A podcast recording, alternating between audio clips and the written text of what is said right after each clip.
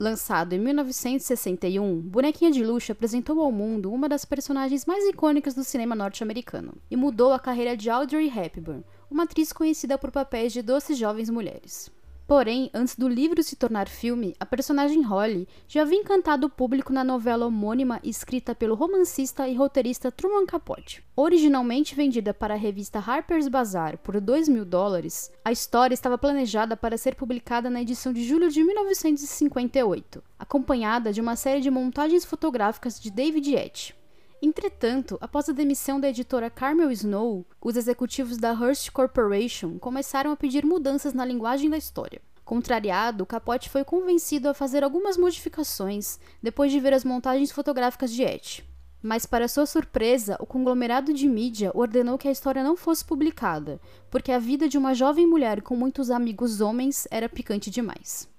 Ainda havia preocupação de que a Tiffany, uma grande anunciante da revista, não gostasse de ter seu nome associado à história da jovem acompanhante. Um especialista em guardar rancor, Capote jurou que nunca mais trabalharia com a Harper's Bazaar e afirmou brevemente que Bonequinha de Luxo nunca seria publicada. A afirmação não durou muito tempo.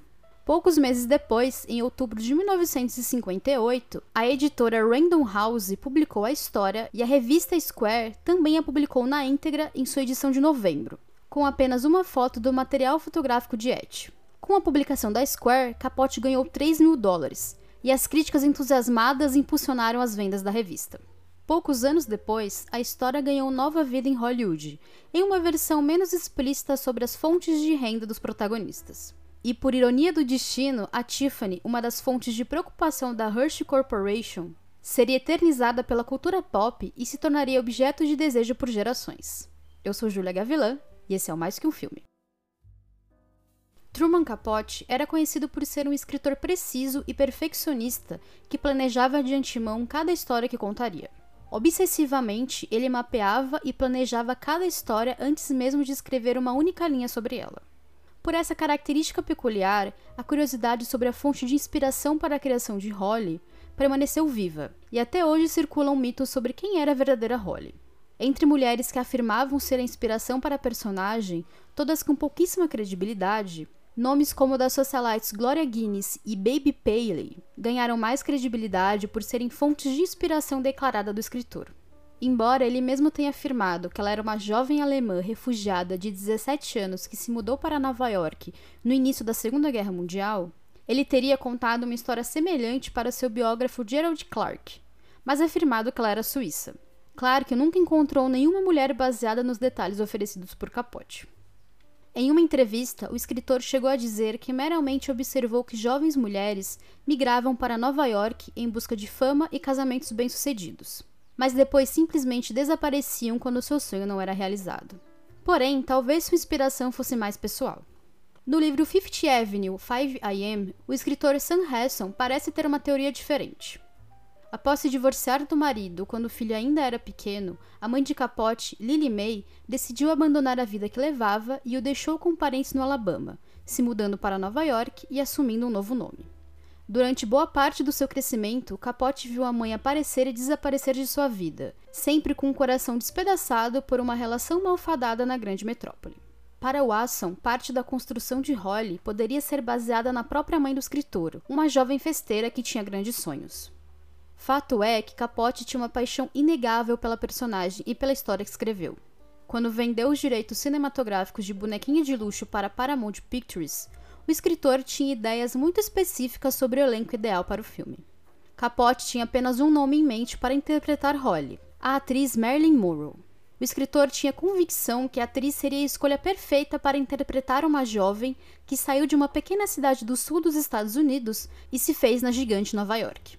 Assim como tudo na vida de Morrow, existem relatos diferentes sobre o que poderia ter acontecido para a atriz não ter sido escalada. Alguns relatos dizem que a problemática fama de Merlin como alguém que atrasava as filmagens evitou que a Paramount realmente a considerasse para o papel. Porém, outros relatos dizem que o estúdio até tentou seguir os desejos de Capote, mas os amigos pessoais de Morrow e sua conselheira e treinadora de atuação, Paula Strasberg, advertiram sobre como o papel poderia prejudicar sua reputação. Para Strasberg, Morrow não deveria interpretar uma dama da noite. Apesar de Capote negar que Holly fosse uma garota de programa, Morrow não aceitou o papel que poderia mudar a direção de sua carreira.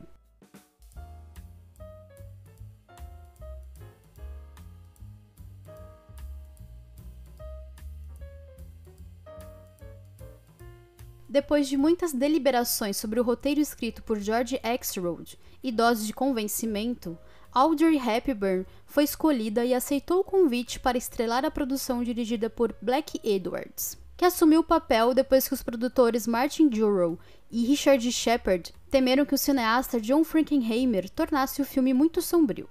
Mais tarde, Edwards compartilhou que a atriz estava irremediavelmente insegura no set e precisava de garantias constantes sobre sua atuação. A própria Hepburn reconhecia a dificuldade do papel, já que não era fácil interpretar uma pessoa extrovertida sendo introvertida. Assistindo ao filme, é difícil imaginar que a atriz tenha sofrido para encontrar o tom ideal para a personagem, especialmente pela qualidade atemporal que acabaria sendo atribuído ao filme, como um marco importante para as mulheres durante a segunda onda do feminismo nos Estados Unidos. Aos 32 anos, Hepburn estava pronta para assumir papéis adultos e sair da sua zona de conforto. Apesar da aversão declarada de Capote à escolha da atriz, o papel redefiniu a carreira e a imagem de Hepburn e ajudou a inaugurar a era das mulheres solteiras que buscavam ascensão profissional e experiências sexuais. Além de uma indicação ao Oscar de melhor atriz, o papel a ajudou a ganhar personagens mais desafiadoras ela adicionou toques de astúcia à versão cinematográfica açucarada da personagem, que precisou passar por uma reformulação devido ao código de censura da época. Happy Bird deu a aparência e o tom do filme desde a primeira cena, onde vemos Holly parar na frente da vitrine da Tiffany usando um vestido preto de festa e pérolas no pescoço, enquanto come um doce e toma um café.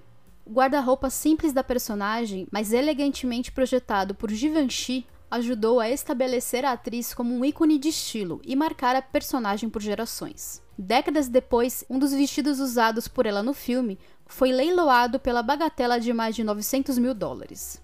Seja usando o memorável vestidinho preto ou sentada no parapeito da janela dedilhando um violão, Hepburn deu alma à solitária Holly e evocou o anseio melancólico que está presente na história original.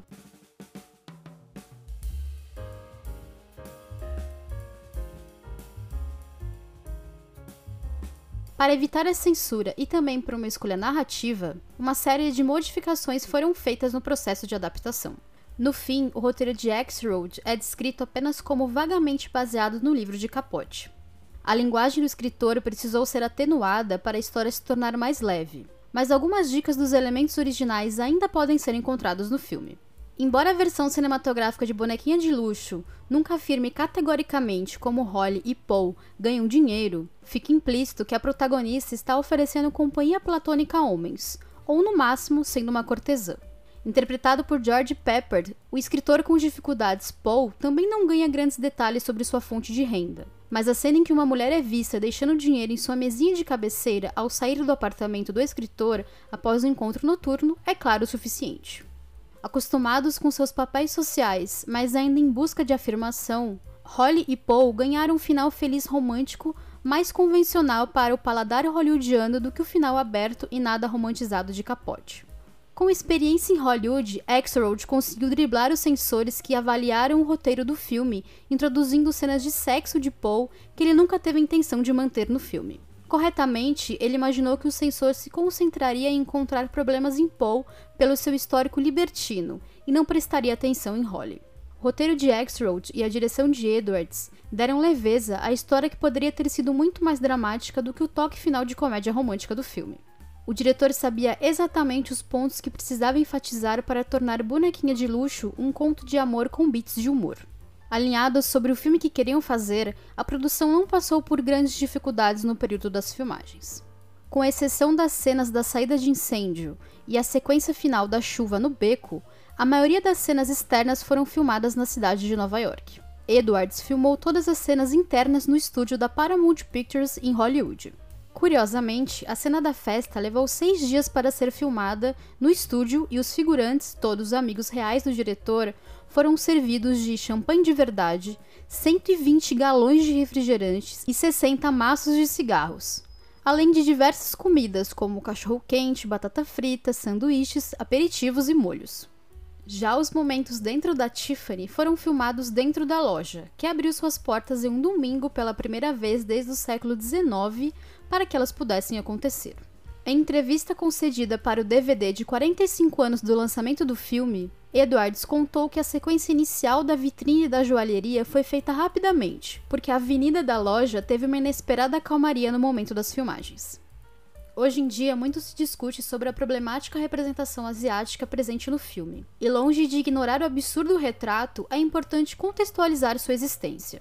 Interpretado pelo ator Mickey Rooney, um homem caucasiano nascido no Brooklyn, o personagem Yunioshi carrega todo o preconceito de anos de representações racistas, além da herança do cinema propagandista feito durante a Segunda Guerra Mundial. No lançamento do DVD de aniversário de 45 anos do filme, o produtor Richard Shepard pediu desculpas pelo personagem, afirmando que queria ser capaz de mudá-lo.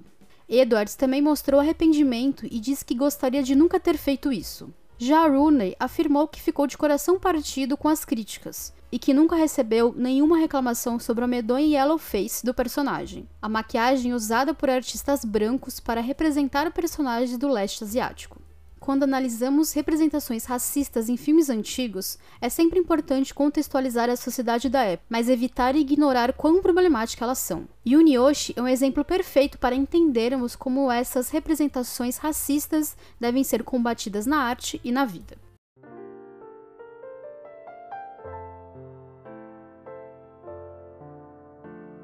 Como esperado, todas as mudanças feitas pelos cineastas fizeram Capote odiar a versão especialmente a escolha de Hepburn para o papel principal. Até o resto de sua vida, o escritor deixou claro para quem quisesse ouvir o quão insatisfeito ele ficou com o resultado final, e chegou a dizer que o filme era o mais errôneo já feito, porque o seu conto de advertência sobre uma jovem perdida em uma grande cidade se tornou açucarado demais. Esse ódio pela versão não foi compartilhado pelos críticos e pelo público, que elogiaram a atuação memorável de Hepburn e a direção de Edwards. Bonequinha de Luxo estreou nos cinemas em 5 de outubro de 1961 e arrecadou 14 milhões de dólares com um orçamento de 2 milhões e meio.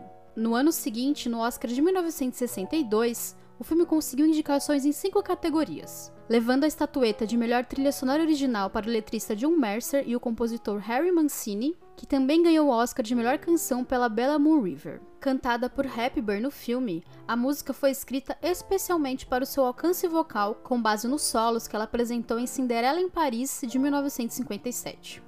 De acordo com Mancini e Edwards, um executivo da Paramount odiou a música e exigiu que ela fosse retirada do filme. Mas Hepburn, que estava presente quando a exigência foi feita, disse que a canção seria retirada apenas por cima do seu cadáver. Mesmo depois de décadas, Bonequinha de Luxo permanece relevante para o cinema e para a cultura pop e para a cultura nova-iorquina.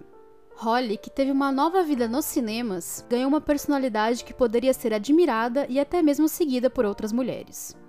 Embora as experiências específicas da vida de Holly possam não refletir as nossas, as lutas e as questões internas pelas quais ela passa refletem muito o que qualquer um enfrenta diariamente. No final das contas, Holly está tentando se encontrar e descobrir quem é, o que deseja da vida e qual o seu lugar no mundo, enquanto foge do seu passado. Pode ser um clichê, mas funciona quando é bem feito. Eu sou Julia Gavilã e esse é o Mais Que Um Filme. Me siga nas redes sociais para acompanhar o que eu faço por aí e para bater um papo comigo. Também siga o feed do podcast para não perder nada e conheça o catarse do Mais Que Um Filme. Ou me pague um café via Pix. Até a próxima!